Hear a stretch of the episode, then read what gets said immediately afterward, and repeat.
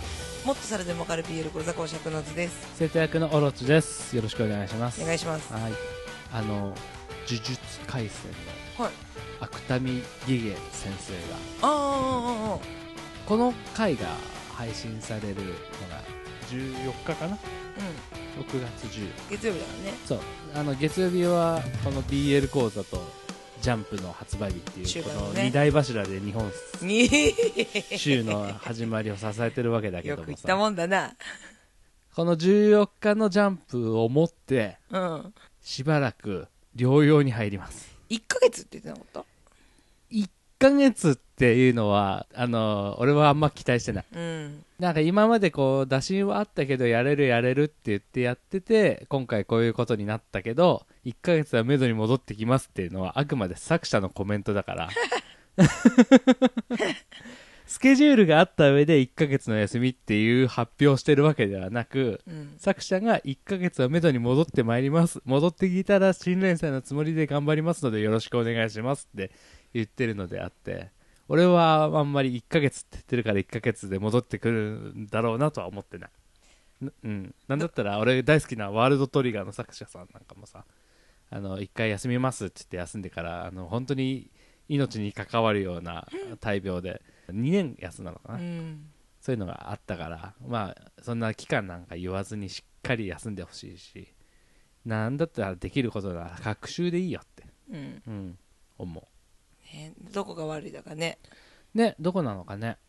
まあ不規則な仕事だからねそうだねめちゃくちゃアニメの関係でも仕事いっぱいしてたしね体いくつあっても足りないよね足りないよ習慣ってもうどうかしてるじゃん話を考えてさセリフを考えてさうんそれを絵にしてさ読める状況まで持っていくわけじゃん背景とかはまあ違う人がやってるのかもしれないけど、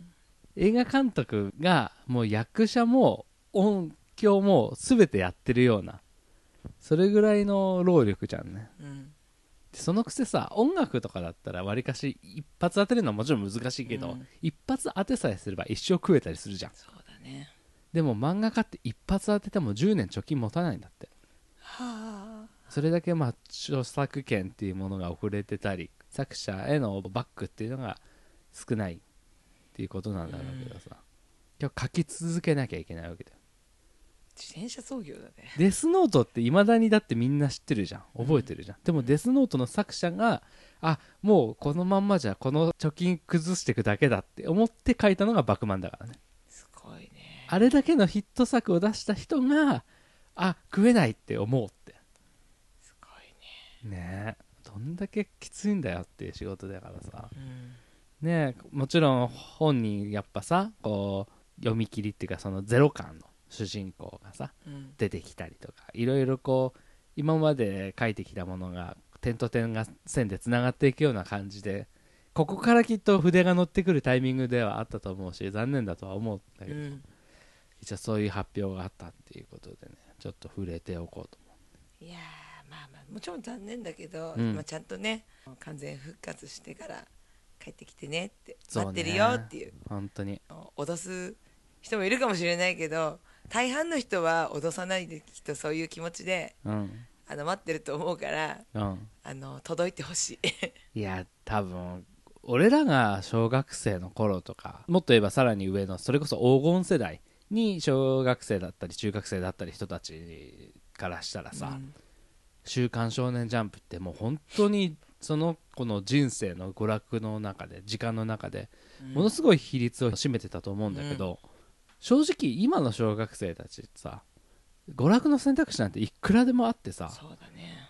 もちろん「週刊少年ジャンプ」ってる以上さ週刊で出すべきなんだけど、うん例えばその中身が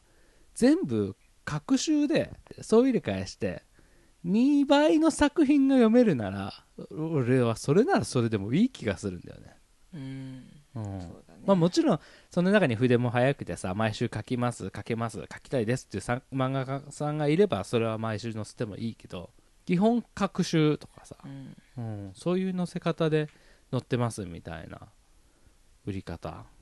してもいいんじゃないってなんかスタイル変えてもいいんじゃないってよしじゃあ次期編集長として抜擢しよ第12代編集長として、 う。ヤマタのオロチと。なんだこいつっつってね。うんま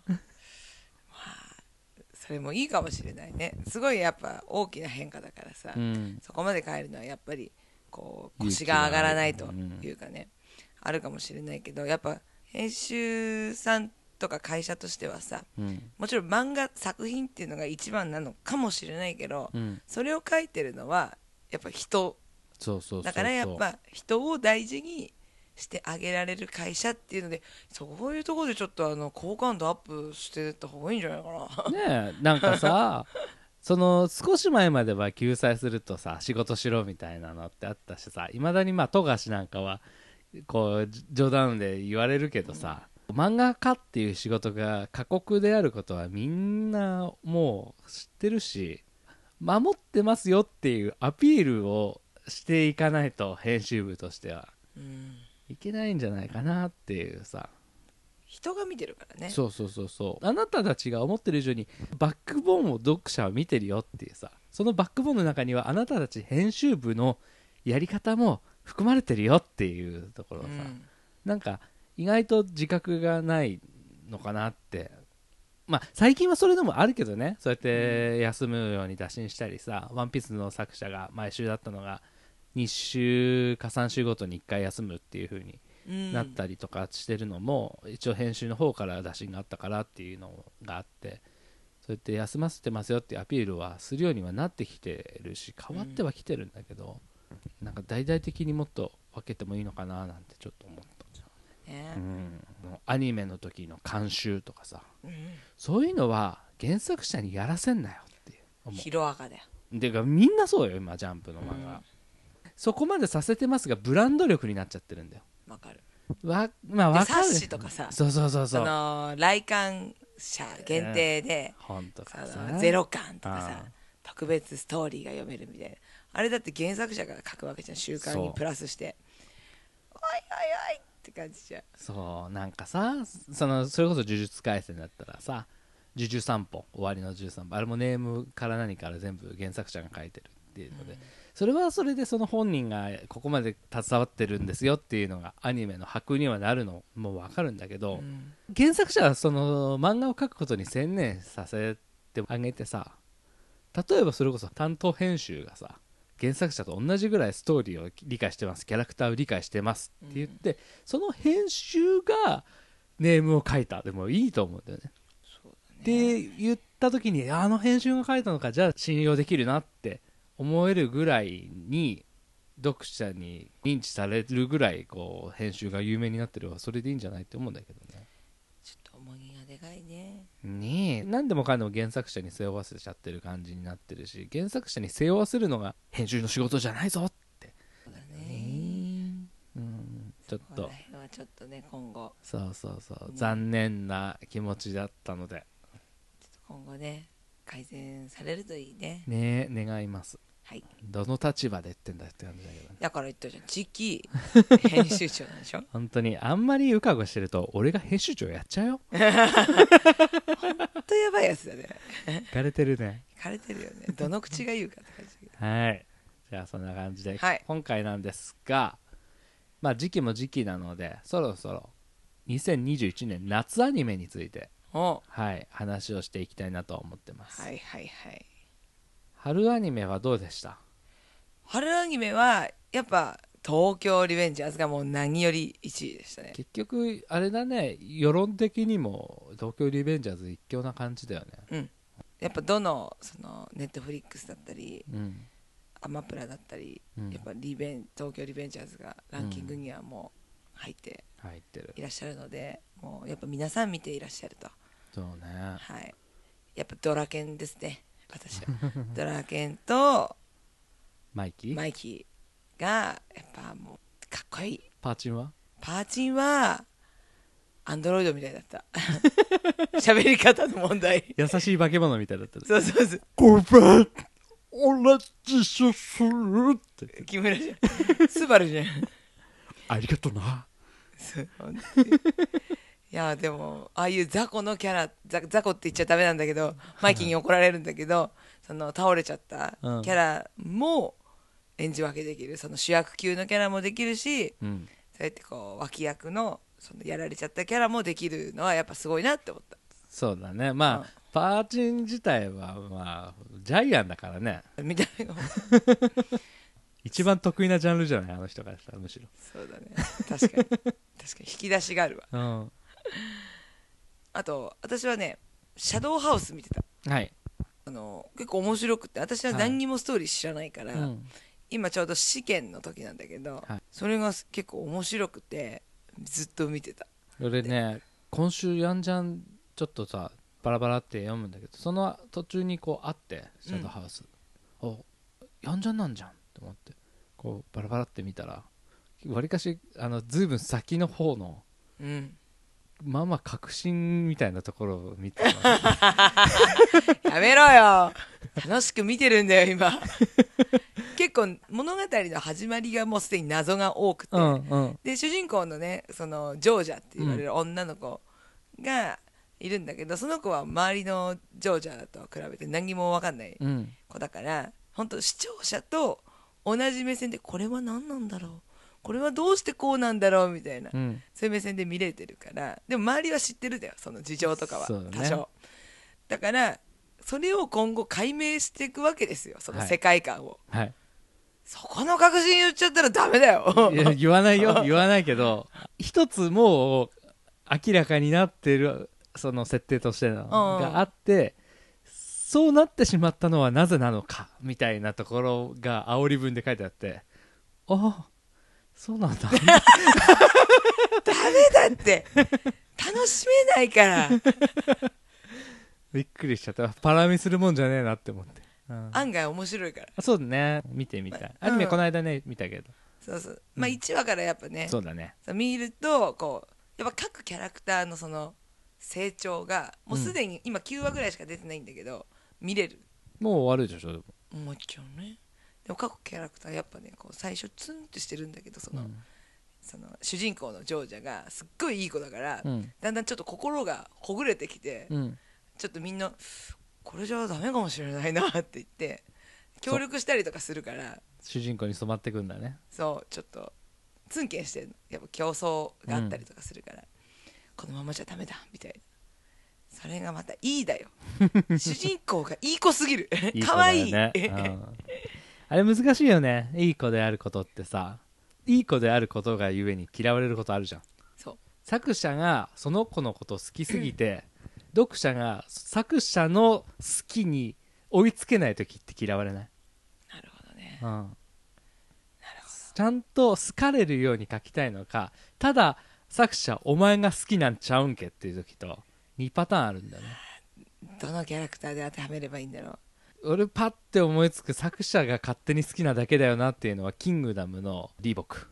ほうすっごい有能なんですみたいな書き方するしてかほもともとリボクっていうキャラクターを主人公に漫画を描きたかったけど編集からこれじゃあちょっとって言って、まあ、シンっていう武将が主人公になったんだけどうんそのシンの敵役で出てくるんだけどうん随所随所で仕掛けてきて強い味方を倒しちゃううん強敵っていう扱いなんだけど、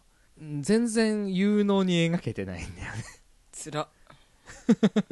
有能なのにどれだけ有能かは李牧の部下たちがさすが李牧様っていうだけっていうのが多くって今パッと思い浮かんだのベジータかよって思ったっ けもっと悪い なサタンなんだよあサタン かサタンの方かまあこういうことやったからすごいっていうのって表現するの難しいじゃんうんなんかうまい表現がずーっとできないまんまもう60巻超えてんだけどいまだにたまにこう李牧が出てきてで正直主人公たちはどうやっても勝つじゃんうん最終的に中国統一する国だしそうだ,、だねからすごいドヤ顔で出てききて選挙引っかき回すけど李牧が勝てたことって一度もないんだよかわいそうロケット弾なんだよああなんて こったなるほどわかりやすいそうだからねちょっと辛い あとなんだろう主人公がそういう漫画自体を読まなくなっちゃうから全然パッと出てこないけどうんまあでも分かるよ一理あるはあるでしょ一理ある、うん一理ある分かるよまあでも今パッと思い浮かばないけどでもあ分かる気がするうん、うんなんでそのキャラが嫌われるかっていうと作者にエコひいきされすぎ問題みたいそうだねな、うん、そういうのはないんだよなシャドだウかハらウスすごい上手いんだと思うてか客観的に見れてるというかさ、エミリコはすごいいい子なんだけうど、ん、うん多分そのひねくれてる部分は周りのキャラが引き受けてくれてるんだよあーなるほどね、その例えば一人のキャラクターがいつもはうんこうちょっと「うんお前らなんかどうせ使えねえだろ」みたいなうんやつで周り誰とも協力しないんだけどうんたまたまちょっと心を他のキャラと同士で開いてうん、協力したんだよでその相手からアイテムをもらってその試験に臨んでたんだけどうん他のキャラから見たらその男の子はいつもツンケンしてるからうん「お前それ奪ったんだろ!」ってあいつからうんうんうんそのアイテム奪ったんだろって思われうんちゃうんだけど主人公の子だけは「そっかあの子が試験ゴールしたからあのもらったんだね」って言ってうん信じてくれたのそのキャラな。るほどねそう他の人とかあのキャラとか視聴者はそう思うんだけどエミリコだけはそのキャラを信じてくれるの 周りのキャラがあらかじめ嫌われない程度に嫌われ役を徹してくれてそうその正解の答えを言ってくれるっていう感じだねそうまあ要はツンケンしてた子に読者が感情移入するわけじゃんそうなんで分かってもらえないんだろうっそてう思ったところで分かってくれたエミリコはって思うから好きになるわけだねそううまい ねそうなんだってなるほど他のなるほど人には「お前奪ったんだろ」って言って「ふん」みたいな感じで、うんだってねエミリコだけはその子を分かってくれる違うんだよこの子はね協力したんだよって思ってるところでエミリコがいてうるんうんなるほどそれですそうかそうだから嫌われないなるほどありがとうエミリコ って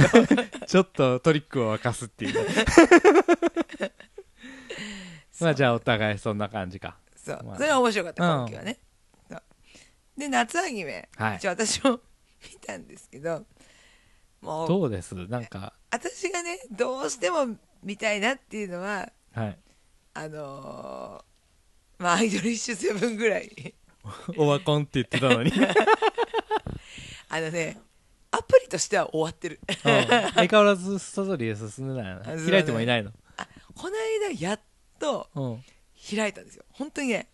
本当半年以上ぐらいに開いてですね、ストーリーだけちょっと読んだのまだ終わってないの。うん待ってじゃあちょっと続きがあるかどうかはちょっとわからないちょ感っとじちょっと確認しただけ。 もうやってる人の興味がそうなってしまったらもう終わりだけどねだ からアプリとしては終わってるんだけど、はいそのアニメとしてはこのサードシーズンっうんていうところだから新しいグループが入ってくるわけですよ悪敵グループが悪役がねそうそこが入ってくるとこだからでしかも私たちの大好きな木村昴がリーダー のはい、あのグループが入ってくるからちょっと楽しみにしてるうんねアニメはそんな悪くないじゃんうんアイドルシセブうン、んううんん、おいおいおいおい おいえ頑張ってんだよ小野賢章は私服がダサい私服は私服はゲームからダサいから許してやれよあれはその原作者の案だからしょうがない、原作者はもうちょっと一昔前のファッションセンスだかそうだ ねらだから許してほしいんだけどそれは見たいかなってはい思うかなあとはぶっちゃけそんなにないおう私はね分かりみだけど多分世の中的には「ラブライブ!」が新しい話が始まったりとか「そのラブライブスーパースター」っていうんだけど今度5人なんだって新設の高校だから上級生も下級生もいないからうん新設の子たちがアイドル5人でやってくらしいですちょっとざっくりとしか見てないんであれなんですけど俺もともと一個も見たことないんだよねあそうんう珍しい1期ぐらいはみんな見てるもんかと思ってたよ一期も見てないしその二期のやつうんも見てないし2期はね追わなかっただよ私やっぱ1期が王道うんもう思い入れが思い入れが強すぎちゃって2が見れなかったんだよまあでも好評だったけどねらしいねうんでももう「ラブライブ!」っていうのが始まった時点でさ正直こう AKB とかこうアイドル自体が下火になり始めてたじゃん、うんまあ言うてその後も長く長くやってるしいまだにアイドル最高だって言ってる人もいるからさいつが終わりって言ったらまあお笑いとかと同じで終わりっていうものはないんだろうけどさ、正直そのバコーンって来てた時のアイドルブーム自体はさ下火でさうんそれをアニメにしてどうすんだよって思ってちょっと冷めちゃっててちょうどねアイマスがその前に出ててうん一期の時はね、うんだからアイマスのその流れで「ラブライブ!」来てるから、うんそこまでゲームやってる人たちはオワコンあなアイドルルとは思ってないとなるほどねそうアイマスよりちょっとポップっていうか絵がうんなんかそういうのでちょっと結構いろんな層を捕まえたなっていう感じはあるう、んラブライブ自体はねそう今回の3期なんかもういよいよアイドルブームなんて下火じゃんそうでなんかね前なんかのゲームでその全部のアイドルが出てくるみたいなゲーム出てたんだよねうんもう全部のさアイドル出てくるとさもういよいよオワコンだなっていうそれやって終わらないのはプリキュアだけだからねそうそうそうそうそうそうだからまあそんな感じでそれは一応あるのかなって思うのとあと日暮らしが前々期うん冬アニメかな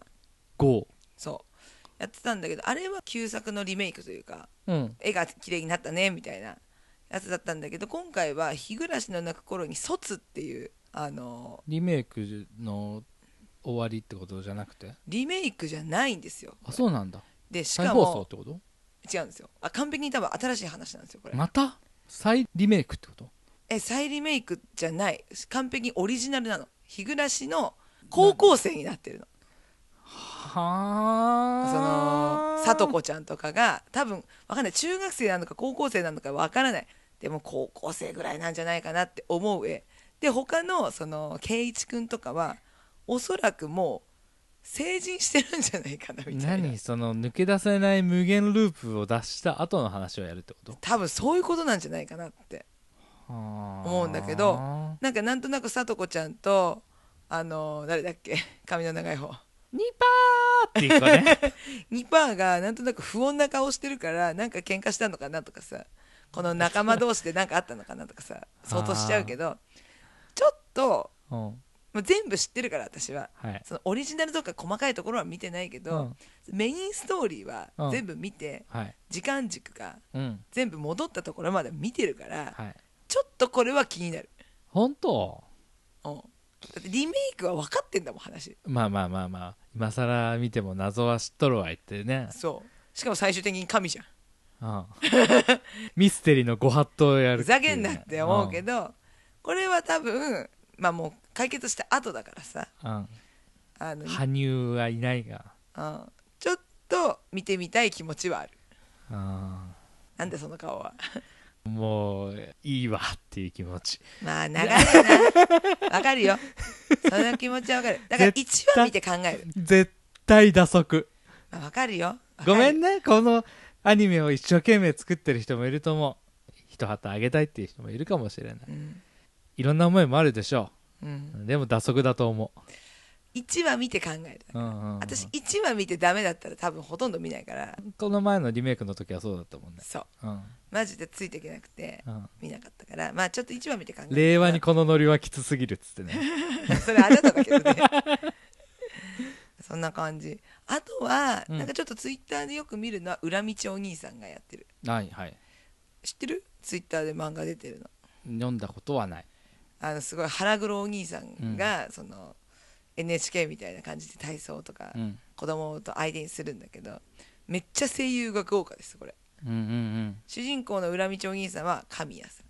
でうさぎのね着ぐるみがいるんですけどそれは杉田さん 熊の着ぐるみは中村雄一さんうんはでその他にも水木奈々さんだったり鈴村健一さんだったり小野大輔さんだったり三木真に花江さんに津田さんに中村和也さんにほんとねてんてこまいですわあ声優いっぱい集めて遊ぶやつだねじゃあもう結構あれかねこうメタ的なネタとかやる感じのギャグになるのかね、しかもオープニングは宮野さんと水木奈々さんが歌う ABC 体操でエンディングも宮野真守ということで主人公の神谷じゃないんかいっていうところでですね本当だね 面白いんですけど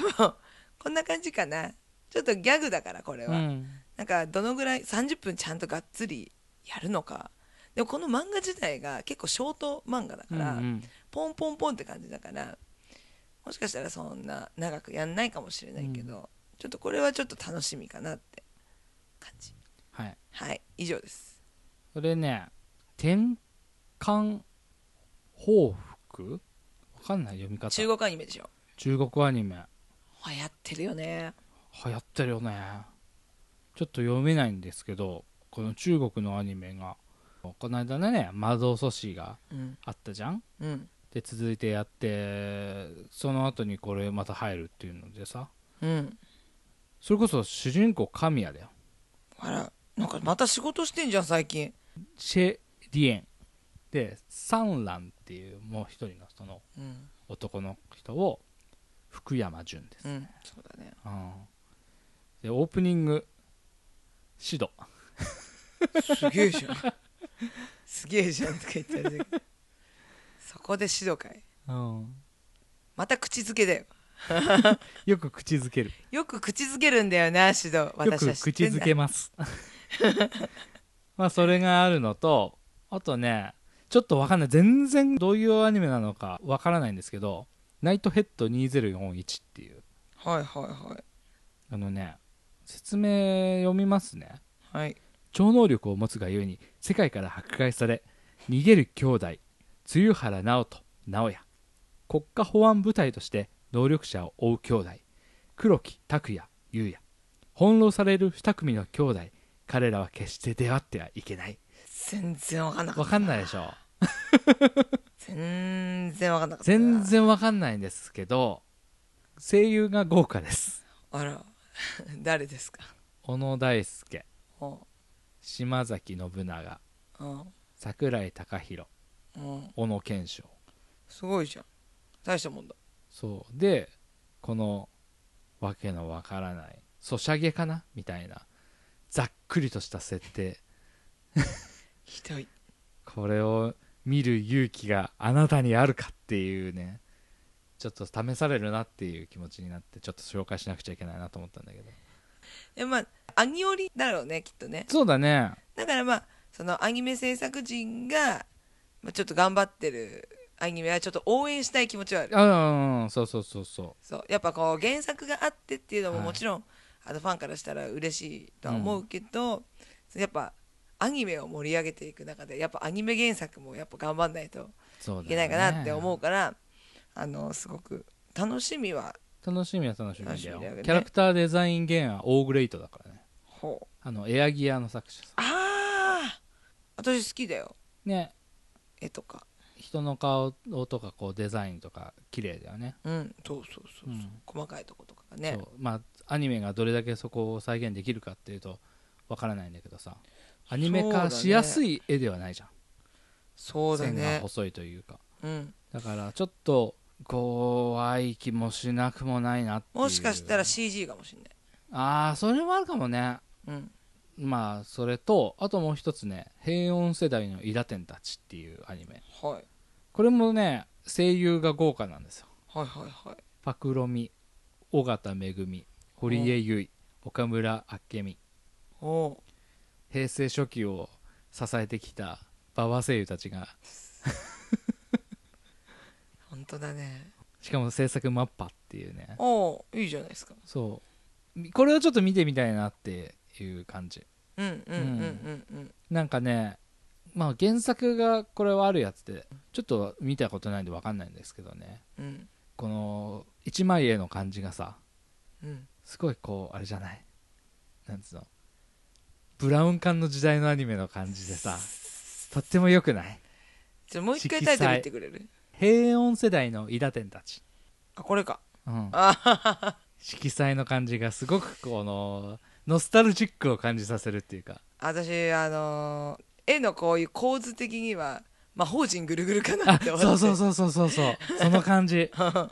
の感じを、最近そういう系多くないなんかこうちょっとうん一昔前の絵絵柄じゃないけどうん、そういうの増えてきたなって思う前回もなんかあった気がするよ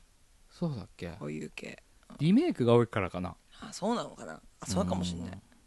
すごいねちょっとこれは楽しみかなっていう感じただまあ今言った通り声優が並びが面白いとかそういうのでちょっと選んでるところがあってうんやっぱこの作品見たいって思うかっていうとまたちょっと違うのかなっていううん光るものはちょっと感じないかなっていう気はするけど悲しい唯一一個いいですかはいアニメじゃないんですけど嘘だろ この流れでアニメじゃないんかいはいドラマです全然私が見てないとこ行くじゃんそうしないと意味ないからねそう 重なってたらあるでしょしかもワウワウです見れねえじゃん残念ではあるんですけど多分ね1話だけは無料で見れると思うんだよねワウワウって大体いつも1話は見れるからでねちょっとこれドラマ化するよって時には少し話題になりましたほはいタイトル言いますグラップラーバキは BL ではないかと考え続けた乙女の記録うグラップラーバキって漫画であるよねはいすごいね皆さんご存知のグラップラーバキですよなんでそれタイトル入れちゃった いやもう完全に秋田書店協力のもとすごいねなんかブログだったかなあエッセイだエッセうんイ BL 研究家金田、えー敦子のエッセイが原案の新感覚ドラマほう不女子であることを隠しながら文房具メーカーに勤務する小島茜はある時国民的格闘漫画グラップラーバキと出会ういつしかこの漫画を BL と捉え始めた茜は次第によからぬ妄想に取りつかれていく頭おかしいねなんかすごいあれなんだよこのグラップラーバキに出てきそうな字とかそういうのをこう入れたりとかしてうん完全にこのグラップラーバキを知ってる人が笑えるような感じに作られてる、まあ、ちょっとコメディ寄りな感じのドラマらしくうてこれはね見てみたいなって思うし、まあ、BL 講座である以上この題材であればちょっと紹介しないわけにはいかないかなっていうので なるほどはい、今ねあのアマゾンのレビューを見ているんですけどはいやっぱりやっぱこう原作はいを見てる人ももちろん楽しめるし作者さんのバキ愛うん情熱はこうすごい読み応えがあると BL が苦手でなければレビューって何ドラマのレビューじゃないでしょあ違いますよエッセイイの方のエッセイのあ方です、うん、だから作品としてすごい熱量がうん感じられるものになるといいねそうだねエッセイはエッセイだもんねエッセイをドラマ化ってなかなか難しいところだからそさうそうそうだってもう 帯が 帯がすごいよだってグラップラーバキは B 入れではないかと1日30時間300日間考えた乙女の記録その1日30時間っていうのもあれだからねジャック・ハンマーっていうキャラクターの練習時間だからねおかしい1日30時間という矛盾っていう、ね、 あのー表紙がひどい表紙がひどいよバキじゃんわっしょいわっしょいってあんたと 裕次郎いるじゃんあんたとやりたかった好みのタイプ だわっしょいわっしょいここ親子だしねそうだ ろこの好みのタイプだって言ってるやつがそのジャック・ハンマーだからそうだろ私何にも見たことないんですけどあ そうだよねあなたね読みな読みななの必修科目だよそうだろグラップラーバキバキシリーズそうだろ今の最新作本当にクソつまんないけどね、そうだでも見ちゃう何にも進まないその話を茶番劇をね毎週欠かさず見ちゃう絶対面白くないそうだろ戦いはセックス以上のコミュニケーションだ すごいねうんもう帯がいいこれはねこのドラマはねちょっと期待ですねなるほどはいちょっと一話見てみたいですねそうですねはいはい